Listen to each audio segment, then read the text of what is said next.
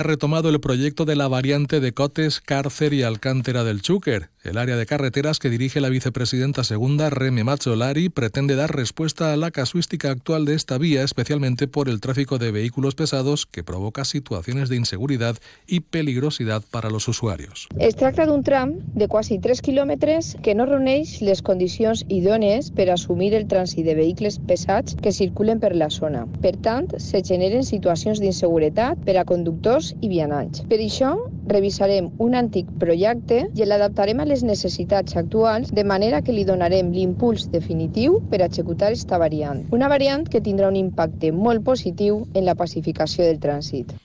La futura variante servirá como alternativa al tramo de la CV 560 formado por curvas a la salida del municipio de Cárcer, accesos directos de las calles colindantes en toda la travesía y la estrechez del puente existente sobre el río Seyent. El impacto ambiental de la actuación y la fórmula de drenajes para minimizar el riesgo de inundabilidad serán dos de las claves que recogerá el nuevo estudio cuya elaboración ha sido ya licitado por la Diputación de Valencia.